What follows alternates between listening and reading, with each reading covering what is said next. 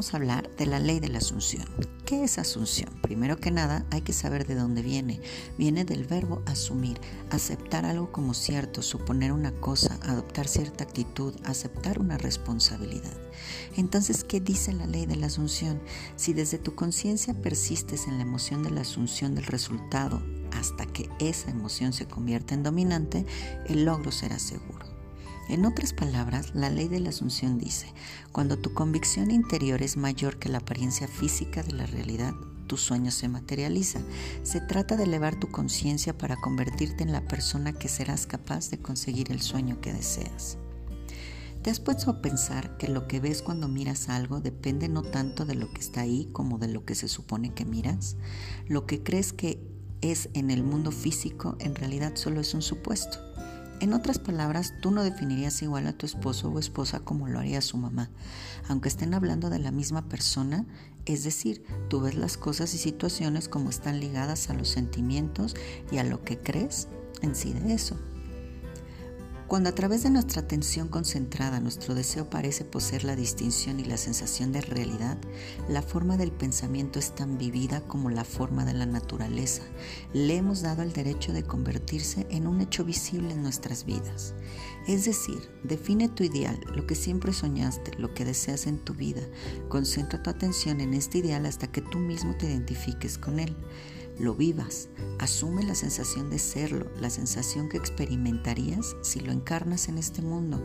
Esta asunción, aunque ahorita es negada por tus sentidos, si persistes en ella, lo harás realidad. ¿Cómo podemos usarla? Pues bueno, es muy fácil, asumiendo que aquello que quieres lo has conseguido ya. Quiero éxito en tu trabajo, pues actúa como si ya lo tuvieras. Finge que lo tienes hasta que no tengas que hacerlo más porque ya es una realidad. Actúa como si ya estuviera en este mundo, como si ya fuera una realidad. Primer paso, ten claro lo que quieres. ¿Cuál es tu deseo? Hazte preguntas el por qué, para qué, si es necesario, a quién ayudo si lo tengo, etc. Número dos, asume que ese deseo ya está cumplido y persiste en quedarte con esa emoción. Siéntela. Número 3. Persiste en esta idea hasta que ninguna parte de tu consciente o inconsciente dude de ello. 4. Continuar con esa idea hasta que se haga una realidad. 5. Afirma una y otra vez que eres quien quieres ser y mantén esta asunción cuando te estés quedando dormido. Esta actitud mantenida en el tiempo traerá tus sueños a la realidad. 6. Nunca hables en futuro, siempre en presente. No digas, yo seré rica, di, yo soy rica. O todo lo que quieras manifestar, dilo en presente. 7. Usa la imaginación. Imagínate todo lo que harías una vez conseguido aquello que quieres ser. Imagínate comprando todo lo que quieres o todos los sitios a los que viajarías o dónde te gustaría ir. La imaginación es lo más importante. El camino hasta tu deseo es tan corto como la realidad de tu asunción. Creer y ser son uno, el que concibe y su concepción son uno.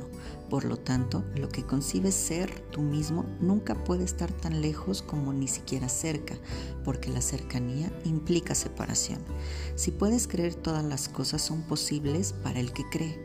La fe es la sustancia de las cosas que se esperan, la evidencia de las cosas aún no vistas hazlo, actúa en esta obra de teatro llamada vida.